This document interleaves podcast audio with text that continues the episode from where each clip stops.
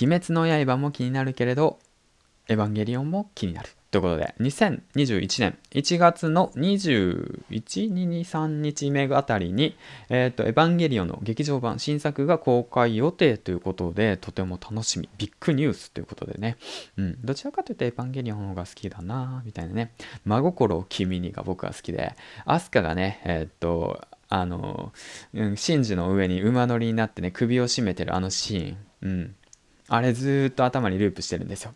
はい、ということで僕もサイコパスかもしれません。ということで えっと、この番組は工場勤務10年目サラリーマンが発信力を磨き、そしてね、工場から脱出するまでの物語を配信していきます。今現時点で社内初の育児休暇を取得しており、えー、日々のチャレンジ、挑戦、そして気づきをノート、ツイッター、SNS、音声メディア、プラットフォームですね。スタンド FM、ヒマラヤを通して発信しております。この僕の発信が、そしてチャレンジがあなたのね、新しいチャレンジ、そしてね、えー、っと、明るく、楽しく、ポジティブになれるような発信をね、心がけております。というわけで、ちょっと長かったかな。まあそんな感じで今回ね、配信していきます。えっと、今日なんですけど、実はヒマラヤさんをね、7月の4日から初めて、なんと、100日経過。おめでとうございますってことで、100日間毎日継続させることができました。はい。ということで、これもね、一重に聞いてくださる皆さんのおかげかなと思って、えっ、ー、と、収録の方をしています。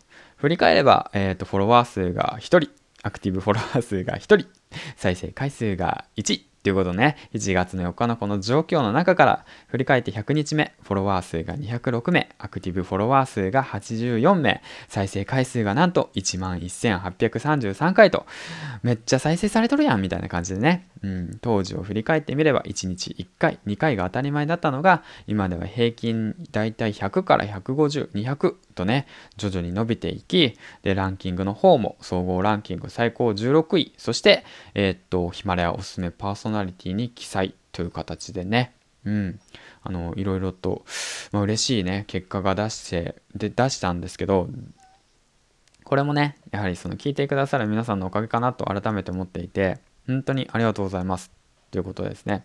うん、で、ここでなぜ100日目も100日間も継続できたのかなってことを少し考えてみようと思うんですけども、それはね、3つあるのかなと思って、はい、と上げていきたいなと思います。1つ目っていうのが、音声配信が楽しいっていうこと。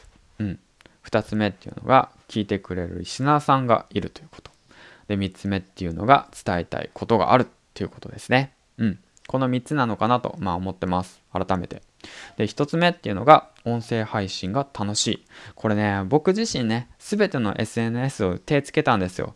まあ、その、最初やったのはどうだろうな。Facebook、えー、っと、Twitter はまあ、まあ今もやってるか。Twitter、あと Instagram、あとは TikTok、あとは YouTube、あと何がある？まあ、その他もろもろか。その他もろもろたくさんあるんですけど、それをやった SNS の中で音声が一番自分にマッチしてたんですよね。うん。そう、音声が一番自分にマッチしていた。2回言ったけど。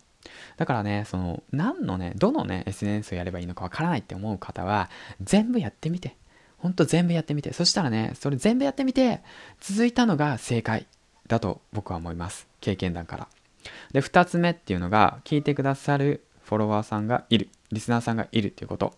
これもね、ほんと、最初の時はね、全然いなかったんですけど、今ではね、アクティブさんが84名、再生人数がだいたい40人ですね。うん。1日平均40人の方が僕のね、このラジオを聴いてくださるんですよ。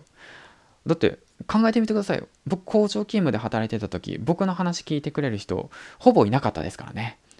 ほぼいないですからね。一人ワンマンプレイで働いてたんで、はい。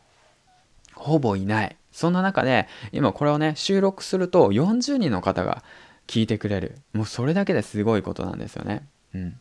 だからもう本当、まあコツコツやってきてよかったなって思うこと。そしてね、1人、2人、3人とリスナーさんが増えていく中、そのね、1人に届けるっていうことがね、大切なんですけども、今現時点で40人もね、聞いてくださる方がいるってことがね、また続けられていけるモチベーションにつながってるのかなと思ってます。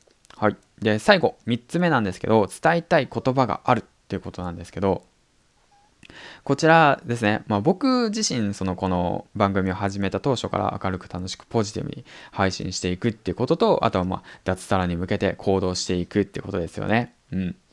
それでチャレンジしていくっていうこと。それをねもう勇気づけたくてうん、なんかイケイケどんどんみたいな感じですよね。それはなぜかっていうと、過去の自分がめちゃめちゃうだうだしてたんですよ。うだうだしてたし、借金まみれだし、もうなんだ、ダメ男ですよ。ダメなんですよ。ほんとクソ、クソみたいなやつだったんですよ。うん。だから、そういったね、そういった人っていうのはおかしいけど、そういった過去の自分に向けて、お前大丈夫だからやれよみたいな。とりあえず動けよって言って。お前別にその小さい失敗したって気にすんなよみたいな。大丈夫死なないからって言って。そういった形でね、後押ししたい気持ちがあるんですよね。うん、だからこそ、あのー、続けられていける、うん、だからだからこそ続ける。だからこそ、うん、続けたいんですよね。で僕が工場を脱出して脱サラをしてでなんだろう新しいその夢ですよね、うん、将来的な夢。だからその店を開くっていうその夢ですよね。そういったところまでの、あのストーリーを、ね、と発信していくって。そうやってあの過去の自分に夢見せせたいっていうね感だけど夢見させたいっていう形ですよね、うん、だからやればできるんだよみたいな。そんな感じで。だからこそ続けられたのかなって思ってます。まあだからまあ結果を出すまではね、まあ、続けていくつもりですね。はい、ということで、改めてね、まあ、長々と話してしまったんですけども、100日、えー、と配信、えー、継続できました。うん、ありがとうございます。ということで、うん、その継続できたのは聞いてくださるあなたのあなたのおかげですってことね。これからもね、どうぞ末永くよろしくお願いします。ということで。うん。まあそんな形で、えっ、ー、と、終了とさせていただきたいなと思います。はい。では、最後までご視聴ありがとうございました。銀ラジの銀ちゃんでした。そして101日目もよろしくお願いします。バイバイ